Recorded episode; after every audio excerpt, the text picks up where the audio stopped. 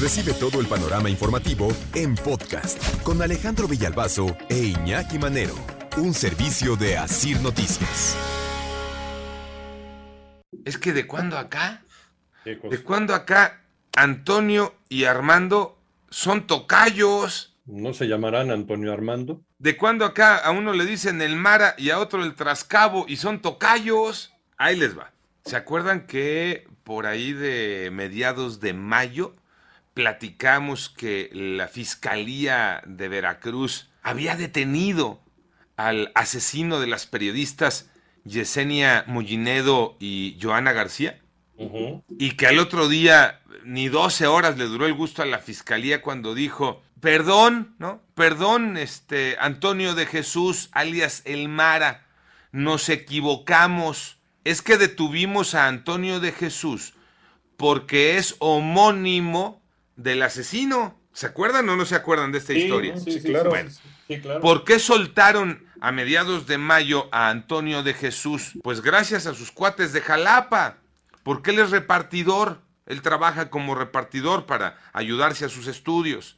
Y entonces sus amigos repartidores en Jalapa, cuando se llevaron detenido a Antonio de Jesús, hicieron plantón en Jalapa, en las calles de Jalapa. Se pusieron abusados, se pusieron las pilas.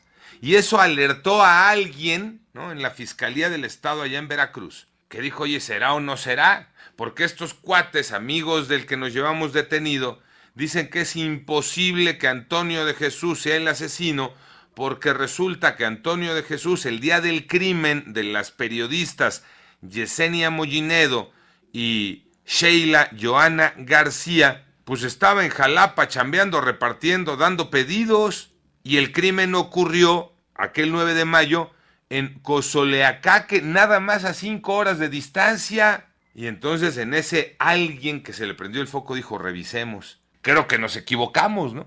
Pero ni creas que nos vamos a disculpar contigo ni creas. Órale, sácate y se acabó.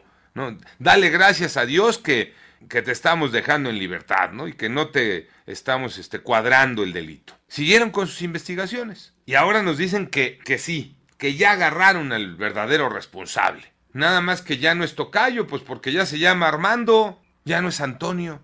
No dan más detalles allá en Veracruz. Nada más que agarraron a Armando alias el Trascabo, también le dicen el Popeye, como el presunto asesino de las reporteras Yesenia Mollinedo y Joana García. No nos dicen, miren, si sería un segundo involucrado o si para ellos Armando y Antonio son tocayos o si se equivocaron de nombre en un primer momento y, hoy están corrigiendo. Nada de eso. Nada más anuncian a través de un comunicado de la Fiscalía General de Justicia del Estado de Veracruz que se ejecutó mandamiento judicial en contra de Armando alias el Trascabo o el Popeye como presunto responsable de los asesinatos de las periodistas Yesenia Mollinedo y Sheila Joana García. Esperemos que ahora sí esté resuelto el caso, Iñaki, y que no vayan a salir con otra como la que ya salieron con Antonio de Jesús, y que no Armando vaya a ser otro pues otro inocente nada más agarrado para taparle el ojo a la investigación y que si es el responsable, pues se le finque la responsabilidad. Pero con estas pifias, pues ya quién le cree, Iñaki. No, es que ya con esto de la tocallez, ¿no? Ya de entrada, es como su tarjeta de presentación de que a lo mejor las cosas no están muy claras, ¿no? Entonces, ay, Dios mío. ¿Cuándo, ¿Cuándo, realmente vamos, nos vamos a dejar de, opacidades? Hacerse. Las autoridades van a decir, van a admitir, ¿saben que No lo tenemos resuelto todavía. Estamos trabajando, lo que tú quieras y mandes, pero pues ya lo resolvimos, ya está, ya lo agarramos, es el presunto, estamos casi seguros. Y resulta que no, ¿no? Y finalmente eh, el que paga el pato, pues es un inocente. No, y además han de pensar que pues uno no tiene memoria, ¿no? También, claro. Sobre todo con algo tan eh, peculiar, cuando te dicen que tuvieron que soltar al presunto responsable porque no es ni presunto ni responsable, es inocente, pero que ellos aceptan su error a mediados de mayo, diciendo, es que nos equivocamos porque es homónimo. Entonces, se te queda grabado eso, hombre. Y a los 15, 20 días te dicen, ya lo agarramos y ya no fue Antonio, sino fue Armando, pues entonces, ¿en dónde está el numerito? Ya no se las crees. Ya no se las crees. Efectivamente, ese es el punto. Ya no se las crees. Y además que allá en la Fiscalía de Veracruz ha tenido varias y seguidas. Ayer hablábamos del caso de la joven eh, asesinada eh, Viridiana. Viridiana, sí. Donde sus familiares dicen, oigan, espérense, eh, espérense, que la verdad yo mm, no creo mucho que el cuerpo que nos estén presentando sea el de nuestra hija y familiar, porque pues las señas particulares que tenía no los tiene el cuerpo, como cicatrices y tatuajes de ese tamaño. o la que se aventaron también eh, antier, detuvieron al feminicida de Monse, a Marlon. Marlon. Y dicen que lo detuvieron en un operativo en la casa de la abuela en Yucatán. En Mérida, sí. Pero resulta que, que, ya no se sabe si fue detenido o él llegó y por propio pie dijo aquí estoy. O sea, un montón de irregularidades para tratar de resolver casos tan delicados. Sí, entonces, eh, con tantas eh, incongruencias, tú ya empiezas a dudar y está perdiendo credibilidad. La, la, credibilidad ya la perdió desde hace mucho, ¿no? Todas las instancias de impartición de justicia. Ve las pifias que están sucediendo en Nuevo León también con el caso de, de esta chica. De Devani Escobar. De Devani.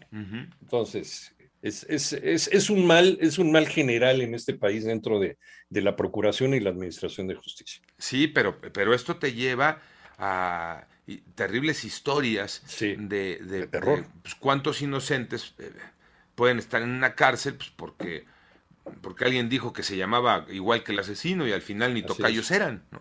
Al final ni tocayos eran. Imagínate cómo le pudo haber cambiado la historia de vida a Antonio de Jesús si hace mes y hace tres semanas sus amigos no se manifiestan en Jalapa y si alguien no dice, oye, a ver, revisemos lo que estamos haciendo y otro acepta el error.